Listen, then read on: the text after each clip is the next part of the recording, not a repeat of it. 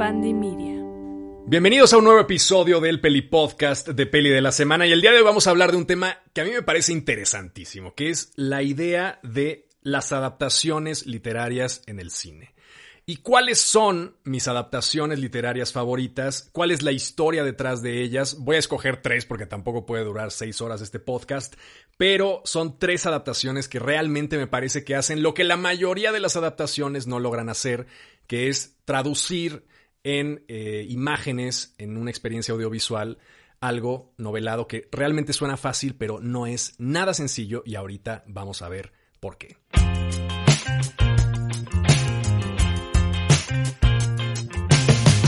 Vamos a arrancar. Eh, la primera recomendación es tal vez la más pop de todas. Es una recomendación que yo quiero mucho porque en algún momento de mi vida estuve muy clavado con la idea del furthur. No sé si conocen ustedes lo que es el furthur, que es una especie como de deformación de la palabra further, como más allá, pero transformada como fur como de peluche y tour como de el tour, el tour del peluche, pero al mismo tiempo deletreado como si fuera más allá, como further. Es una jalada que inventaron los beatniks eh, los años 60.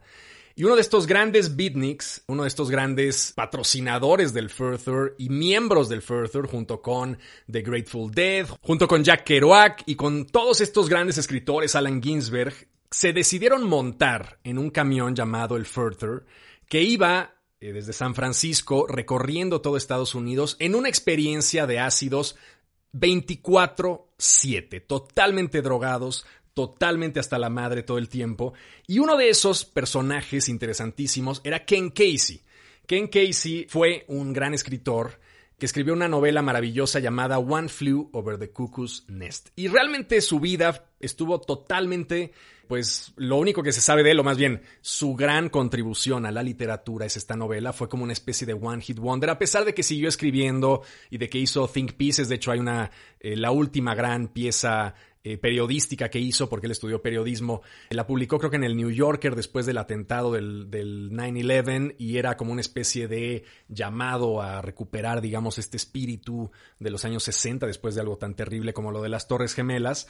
Pero siempre fue conocido por su primera y más grande y único gran hit que fue One Flew Over the Cuckoo's Nest. Ahora, One Flew Over the Cuckoo's Nest es una novela que parte de un hecho real que Ken Casey básicamente se sometió, fue uno de los voluntarios que durante los años 50 prestó su cuerpo para ser experimentado con LSD.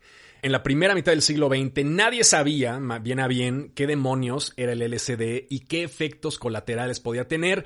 Y les parecía a los eh, psicoanalistas y a los investigadores de la época algo verdaderamente interesante, esta droga alucinógena que literalmente abría nuevas puertas de la percepción y no lo veían un poco como lo, que sucedió con la cocaína a finales del siglo XIX, que si ustedes seguramente sabrán, Freud era un adictazo a la cocaína, pero pues para él era como una especie de Red Bull, que no le veía el mayor problema. Pues lo mismo sucedía con el LSD, que lo veían como una especie de juego dimensional, como una especie de puerta, como una especie de terapia incluso para personas que tenían eh, psicosis, para personas que tenían problemas muy severos eh, a nivel eh, psiquiátrico.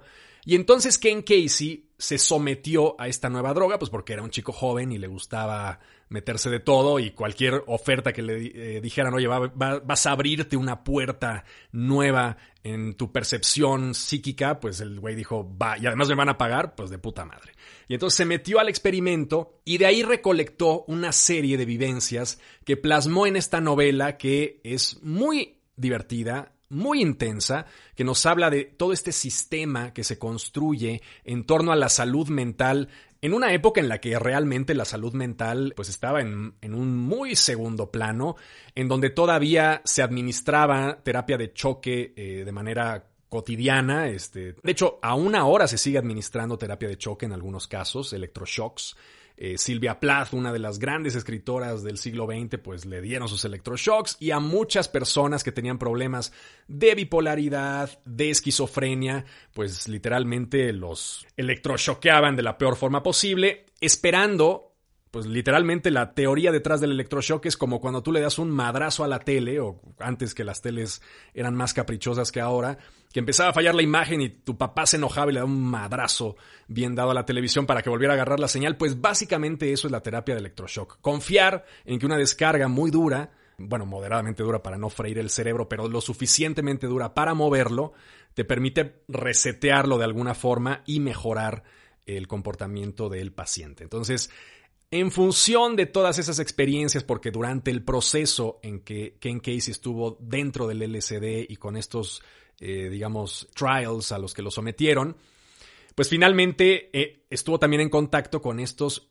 lugares, estos psiquiátricos donde aplicaban terapias de, shock y donde la gente realmente no se lo pasaba tan bien y nadie, absolutamente nadie sabía de esto fuera.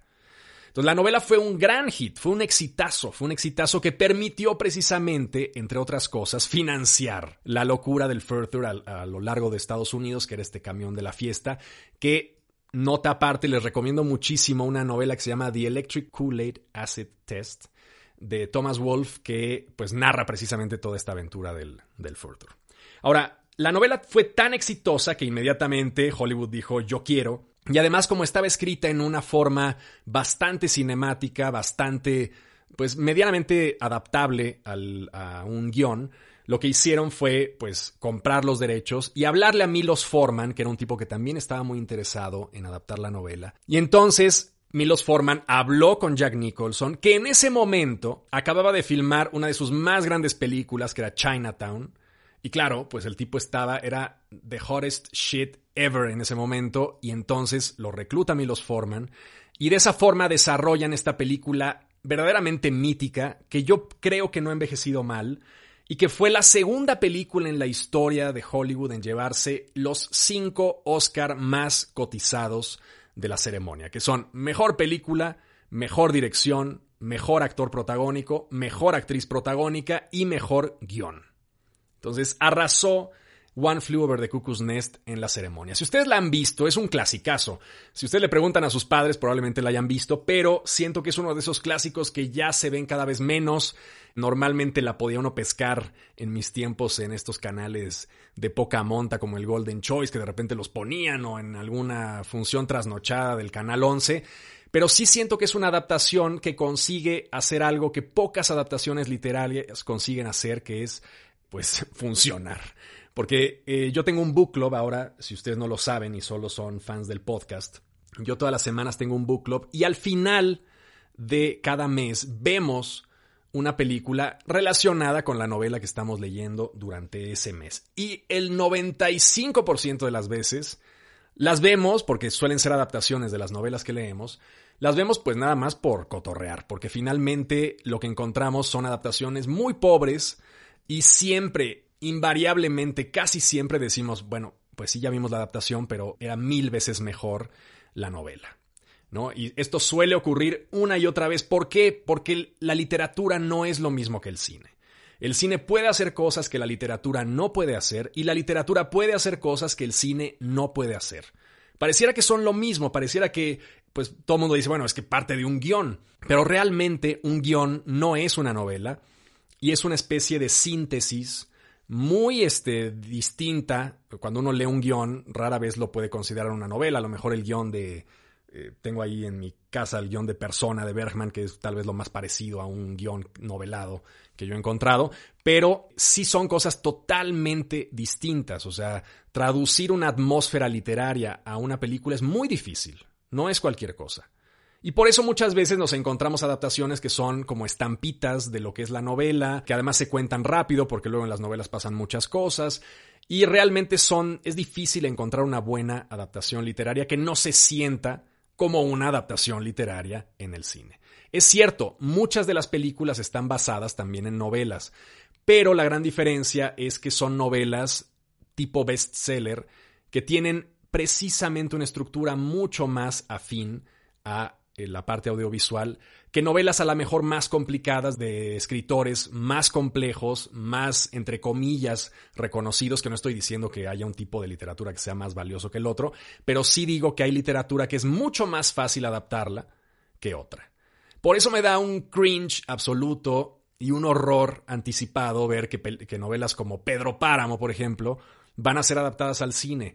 ¿Cómo chingados adaptas Pedro Páramo a una película? Pues no lo sé, ¿no? Además, Rodrigo Prieto, que pues es un gran fotógrafo, pero que no ha dirigido un largometraje en su vida. O sea, realmente son cosas que uno dice, ah, me suena que esta novela es muy compleja de adaptar, ¿no? sobre todo estos cambios temporales y que si están muertos o no. Entonces, al final de cuentas, la historia de Pedro Páramo es una historia sencilla en términos lineales, pero que lo que vale la pena es precisamente el lenguaje de Juan Rulfo. Volviendo al, al aspecto. Ken Casey es un novelista muy importante dentro de la cultura estadounidense de los años 60, que hizo una novela, un One Hit Wonder maravilloso, que Milos Forman adaptó de forma inmejorable en una película que no desmerece frente a la novela, y Jack Nicholson dio una de sus mejores interpretaciones, una de sus interpretaciones más icónicas, que evidentemente le dio el Oscar, por ser este personaje que ya ni siquiera les he contado de qué trata la novela.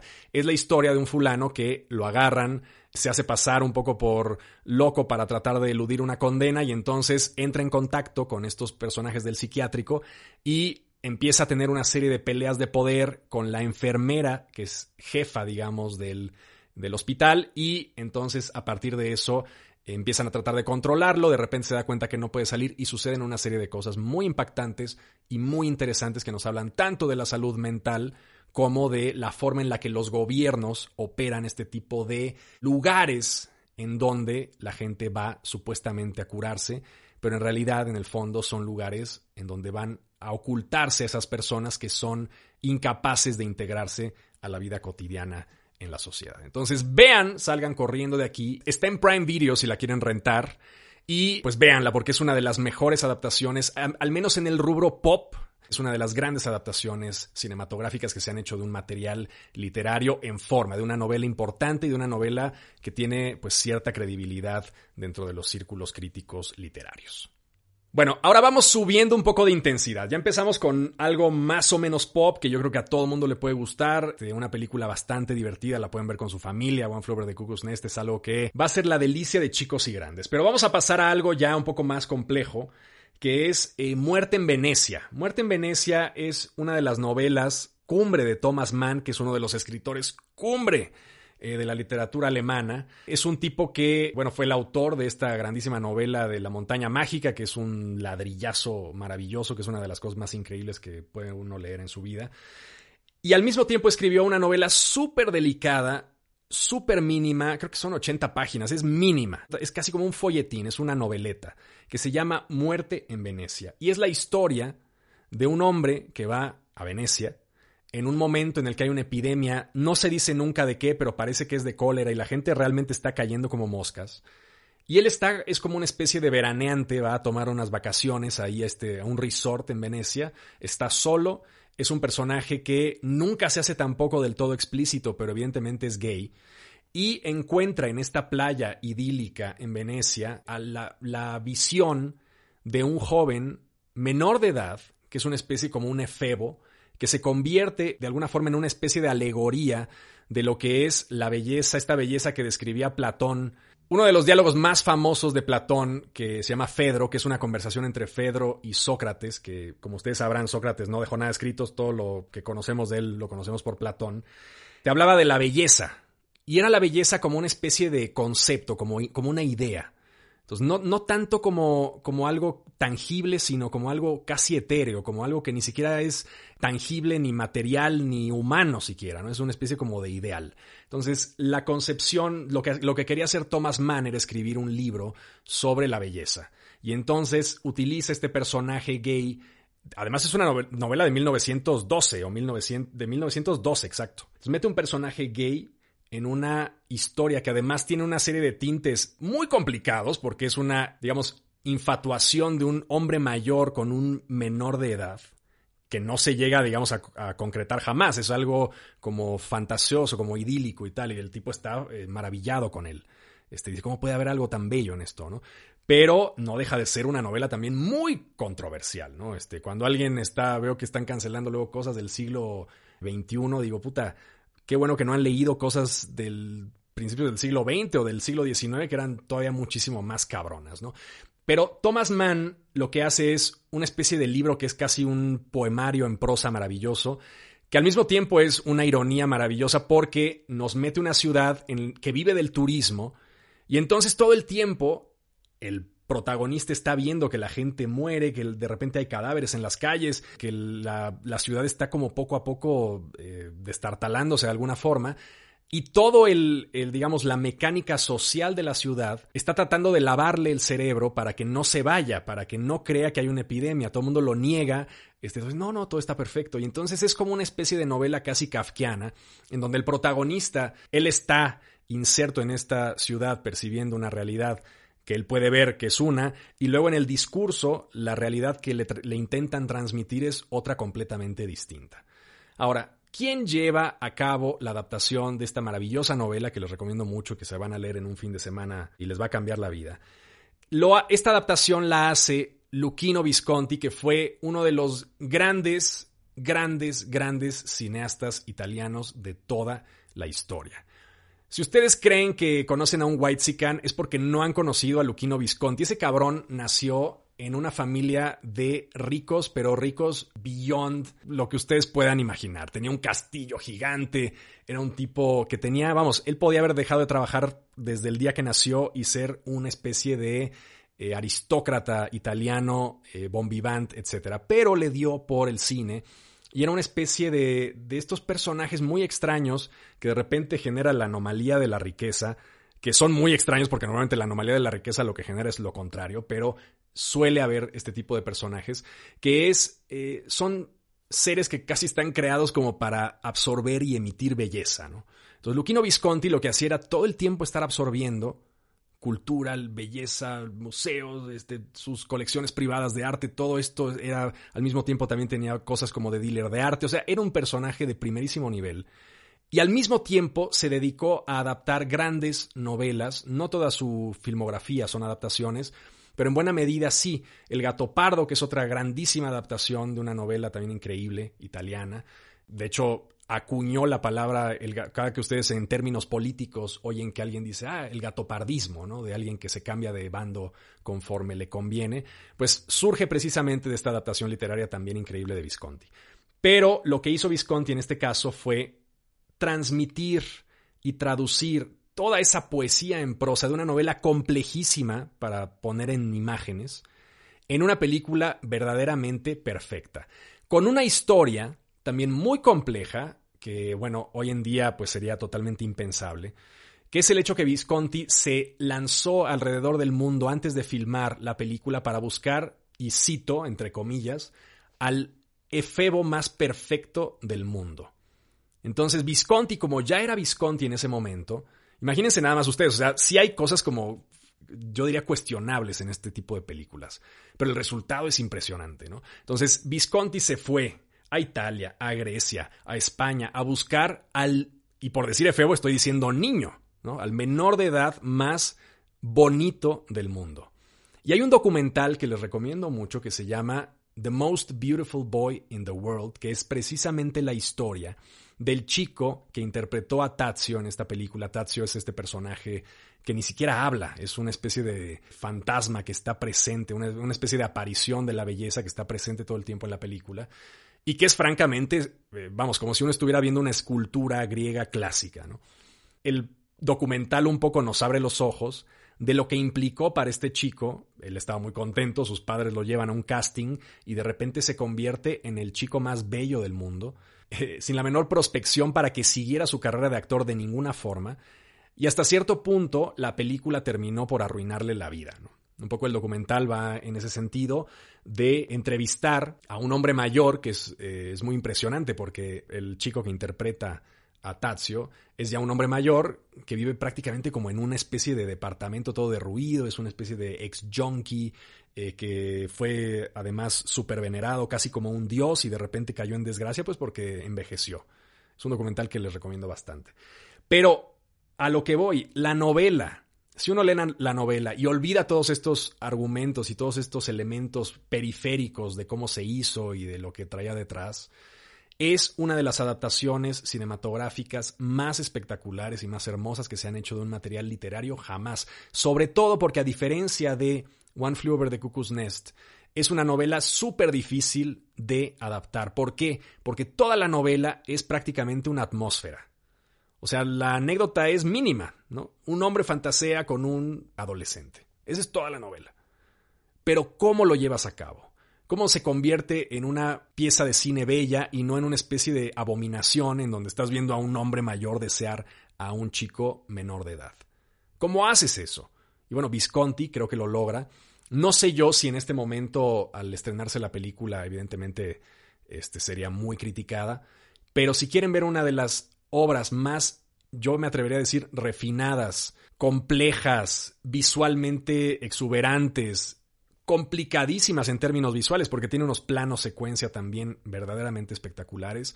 Les recomiendo muchísimo, muchísimo que vean Muerte en Venecia de el grandísimo Visconti y lean como complemento a Thomas Mann, que es uno de los mayores escritores que nos ha dado el siglo XX. Y la última recomendación de estas tres es una novela escrita por uno de mis escritores favoritos, uno de mis novelistas favoritos, dirigida por uno de mis directores favoritos y pues que terminó siendo una de mis películas favoritas de todos los tiempos. La novela se llama Heart of Darkness y es una novela que escribió Joseph Conrad, un grandísimo escritor que les recomiendo que lean lo que sea de él porque es increíble. Eh, de finales del siglo XIX, 1899, y es una novela que se atrevió a hablar del genocidio que cometió el rey Leopoldo II de Bélgica en el Congo. Para hacerles no, muy largo el cuento, lo que sucedió fue que Bélgica decidió apropiarse del Congo. Y por sus huevos dijeron, bueno, pues vamos a mandar exploradores ahí. Nadie ha ido al Congo.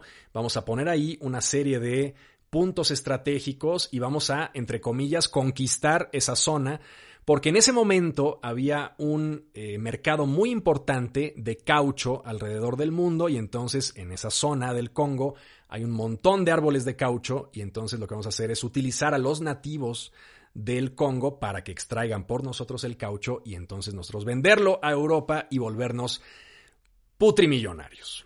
Y eso fue lo que sucedió, con el ligero inconveniente de que esa expedición de Leopoldo, que se convirtió en la célebre Compañía de Leopoldo, que básicamente el rey no era una compañía de Bélgica, era la compañía del rey de Bélgica, él era el dueño de todo ello, eh, mató y exterminó entre 6 y 10 millones de personas que vivían en el Congo. Esclavitud rampante, violencia como nunca hemos visto en la puta vida. Nosotros tenemos muy en mente, por ejemplo, la esclavitud estadounidense, que vamos, fue una auténtica salvajada, ¿no? Pero ni de broma llegaron a los niveles de exterminar sistemáticamente entre 6 y 10 millones de personas. Es que, vamos, es, es un número tan salvaje que es, pierde sentido, ¿no? Entonces, lo que ocurrió fue que durante años eso ocurrió a las espaldas de la opinión pública. Y como no había ni internet y no había absolutamente nada, los capataces que mandaban de Bélgica para el Congo llegaban, eran los dioses de esa región y actuaban precisamente como los peores dioses que uno puede imaginar, ¿no? Esos dioses completamente vengativos, terribles, salvajes que vemos de repente en la literatura griega, pues esos dioses se vieron materializados en esta gente que llegó ahí a, literalmente a diezmar a la población cero intento de tratarlos como seres humanos. Los, eh, la gente que vivía en el Congo era prácticamente eh, pues subhumanos, eran considerados los, los, africanos como seres que no estaban emparentados con los europeos de ninguna forma, incluso dudaban que tenían alma y bueno, los hicieron, los destruyeron. Y en el camino consiguieron mano de obra completamente gratis y unas riquezas que no se las sacaban. Eventualmente, después de décadas de esto estar sucediendo, Bélgica se enteró de lo que estaba pasando porque empezaron a llegar eh, noticias de gente que iba, exploradores, que no iban precisamente a extraer el caucho, sino que iban a ver qué estaba pasando, llevaban décadas ahí trabajando, yo quiero ver qué está pasando ahí, y de repente volvían historias absolutamente aterradoras. Y el primero que noveló este tipo de anécdotas escalofriantes fue Joseph Conrad en una de las novelas más cabronas que yo he leído en mi vida. También muy breve, ¿eh? se las recomiendo porque además es súper breve. Que es al mismo tiempo una de las novelas que mejor ejecuta esta idea de la construcción del mito. Todas las series que vemos ahora, muchas de las películas que vemos normalmente tienen este elemento, ¿no? Cuando, por ejemplo, Better Call Saul, ¿no? Tenemos estos villanos que de repente conocemos poco, pero que escuchamos mucho de ellos, ¿no? Y entonces dices, bueno, ten cuidado con el tuco porque eh, va a aparecer y es un tipo que está loco, está muy loco. Y entonces, durante capítulos, vamos construyendo la imagen de un personaje que es completamente abyecto, terrible, que no tiene moral, que es destructivo, que es prácticamente el diablo.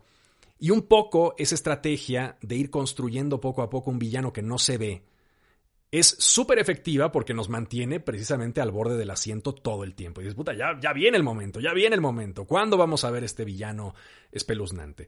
Y la reina y la madre de todas esas narrativas es precisamente Heart of Darkness porque en ella construye la, anécdota de un, de un hombre que fue al Congo, un personaje además súper ilustrado según la leyenda, que de repente perdieron el control de lo que él estaba haciendo en la base más alejada del Congo. Un poco para que tengan una idea, esto funcionaba como había un río, hay el, río Congo que pasa, desemboca en el mar y llega al centro, digamos, del Congo.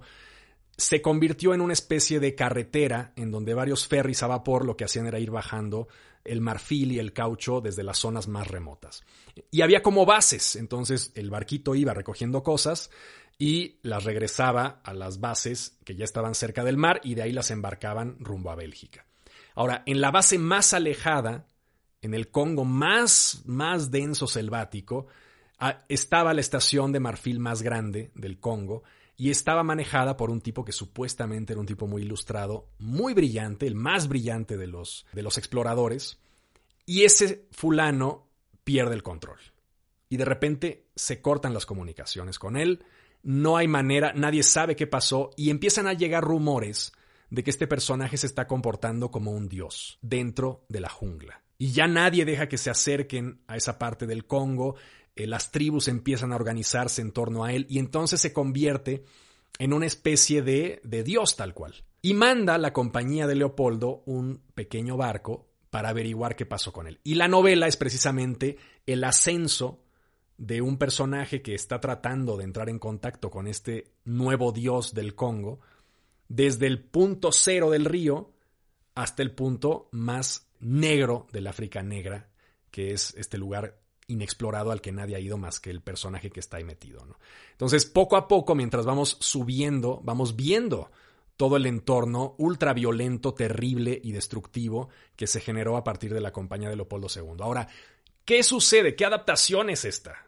No hemos visto una película así. ¿Cuál es esta adaptación del Congo? Pues ni más ni menos es la adaptación de Apocalypse Now, que es una de las películas más importantes de guerra de toda la historia, probablemente la más importante del conflicto de Vietnam, que la adaptó ni más ni menos que nuestro querido Francis Ford Coppola, que hace un chingo que no hace una buena película, pero pues ya con las que hizo realmente este, no hace falta que haga más.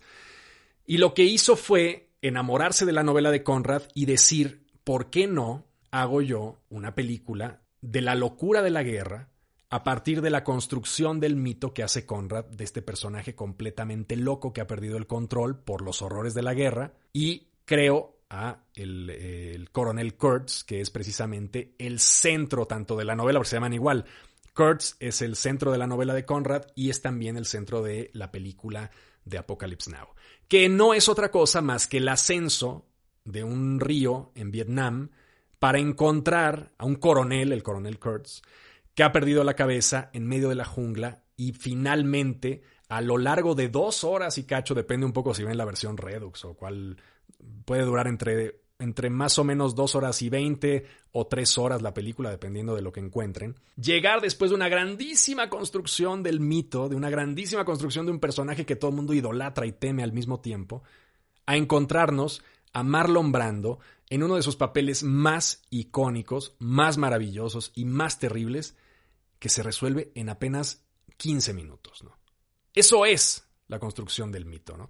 Y finalmente Apocalypse Now es una de las películas que mejor ejecuta lo que ya había ejecutado Joseph Conrad en esta novela maravillosa y que finalmente construyó el blueprint, el plano que muchas series, que muchas películas siguen en torno a la construcción del mito. Ahora, independientemente de eso, fue una de las películas más arriesgadas de los años 70, estuvo a punto de quebrar al estudio porque este, era una de esas épocas en las que el cine de autor, bajo la excusa de que el director era Dios, el director de las películas, los directores eran considerados casi como dioses, en los años 70 decidieron confiar completamente en los directores y entonces les dieron carta verde para hacer lo que quisieran. Y eso estuvo a punto de generar un gran colapso en los estudios hasta que finalmente lo generó. Una película que se llama Heaven's Gate terminó por quebrar a United Artists y ese fue el último momento, ahí fue la muerte del cine de autor. ¿no? En ese momento se canceló por completo la idea de que el, director era Dios.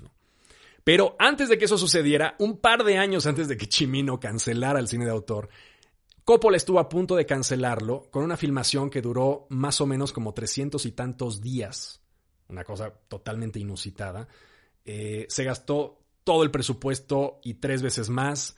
Eh, tuvo problemas de tifones. Eh, Martin Sheen le dio un infarto en el, en el set. Tuvieron que parar la filmación N mil veces. Dennis Hopper, que interpretaba a este periodista increíble que hace un papel fantástico, que es como una especie de el patiño del gran malvado, estaba todo el tiempo drogado, no se sabía sus líneas. Hay videos en YouTube fantásticos de Coppola, flaquísimo, porque por el estrés se volvió un flaquito, eh, tratando de, de convencer a Dennis Hopper de que se memorizara las líneas, porque no tenía ni puta idea de lo que estaba hablando. Estaba el tipo riéndose todo drogado y Coppola con las manos en la cabeza. Y finalmente, construir toda esta selva, toda esta jungla apocalíptica, completamente apocalíptica, que de hecho el nombre es perfecto, ¿no? Apocalypse Now, para presentarnos a un personaje que se ha convertido en uno de los iconos más grandes del cine bélico de toda la historia, que es el Coronel Kurtz, con Marlon Brando totalmente pasado de peso, que no quería que lo filmaran, precisamente porque era muy vanidoso y estaba eh, gordo. Y la solución a la que llegó un poco en, un duelo de fuerza con Francis Ford Coppola fue precisamente esta escena maravillosa en la que sale de las tinieblas y solamente podemos ver su cabeza. Y cuenta una anécdota que no les quiero spoilear si no la han visto, pero que realmente es el horror. O sea, el horror de la violencia nunca ha sido representado de forma tan cabrona a través del lenguaje como en Apocalypse Now. Porque es una película que no es impactante en el sentido de violencia física, no hay descuartizados, o sea, sí hay momentos muy duros en que a lo mejor llegan y hay unos colgados ahí en la villa donde vive este güey, o a lo largo del trayecto pues van muriendo algunos, pero es una película que consigue como ninguna otra transmitirnos el horror de la guerra a través del lenguaje, a través del, de las anécdotas que nos van contando los participantes de la película. ¿no? Entonces, realmente considero yo que es una adaptación inmejorable al texto de Conrad, que consigue captar de manera perfecta toda esta construcción del mito y que al mismo tiempo nos transmite justo lo que nos transmite el texto de Conrad, el horror de imaginarnos algo, no de ver algo, el horror de imaginarnos algo, porque eso es lo peor. Cuando uno define la violencia en el cine, cuando uno ya muestra, digamos, no hay nada peor que no mostrar, que contar, que el espectador se imagine algo totalmente más abyecto que lo que se ve en pantalla. Entonces, las escenas de violencia, muchas de las escenas de violencia más cabronas que yo he visto son narradas, porque el cerebro trabaja. Y entonces tú rellenas ese espacio con cosas verdaderamente atroces. Y eso es precisamente Apocalypse Now, que yo creo que es una de las mejores adaptaciones literarias que se han hecho jamás. Entonces, hasta aquí llegamos con este episodio. Espero que las vean. Eh, anótenselas, por favor, porque son tres películas indispensables. Todas muy diferentes entre sí. Traté de no poner películas que fueran semejantes. Y también traté de que las tres novelas fueran hasta cierto punto complejas en su adaptación. Porque también hay, hay adaptaciones muy buenas, como por ejemplo El Padrino, que yo es una película que me gusta muchísimo y que uno, cuando uno lee la novela de Mario Puzo, lo que se encuentra es prácticamente el guion es una película que es eh, prácticamente el guion y también es de Coppola además. Pero el puso que escribió este tabicón, que es, divertido leerlo porque es, es, literalmente el guion de la película. Vamos, traducido a novelado de alguna forma pero sí me interesaba el hecho de contarles de tres adaptaciones literarias que fueran eh, difíciles, pues que uno lee la novela y dice, oye, ¿cómo podrías adaptar tú esto? No está tan sencillo. No es como que te estén contando la historia paso a paso en capítulos y que sea todo muy fácil de seguir, sino que tienen cierta complejidad Tal vez sobre todo la de Thomas Mann es la más compleja de todas, pero todas revisten un alto grado de complejidad que creo que en estos, estos tres directores lograron hacerlo muy bien. ¿no? Milos Forman, eh, Visconti y Francis Ford Coppola. Entonces, corran a ver estas tres películas. Me queda claro que Muerte en Venecia y One Flew Over the Cuckoo's Nest están en Prime Video, las dos. Y luego, Apocalypse Now parece que está en Apple TV Plus para renta o compra. Entonces, pues ya saben, vayan a verlas, no se las pueden perder, son películas verdaderamente imprescindibles. Así que esto fue todo por hoy. Recuerden que pueden encontrarme también en Instagram, en TikTok y en YouTube como Peli de la Semana. Y pues nos vemos la próxima semana con otro episodio más aquí en el Peli Podcast. Hasta luego. El Peli Podcast es producido y conducido por mí, Peli de la Semana, con producción ejecutiva de Mariana Solís y Jero Quintero. Este es un podcast de Bandy Media.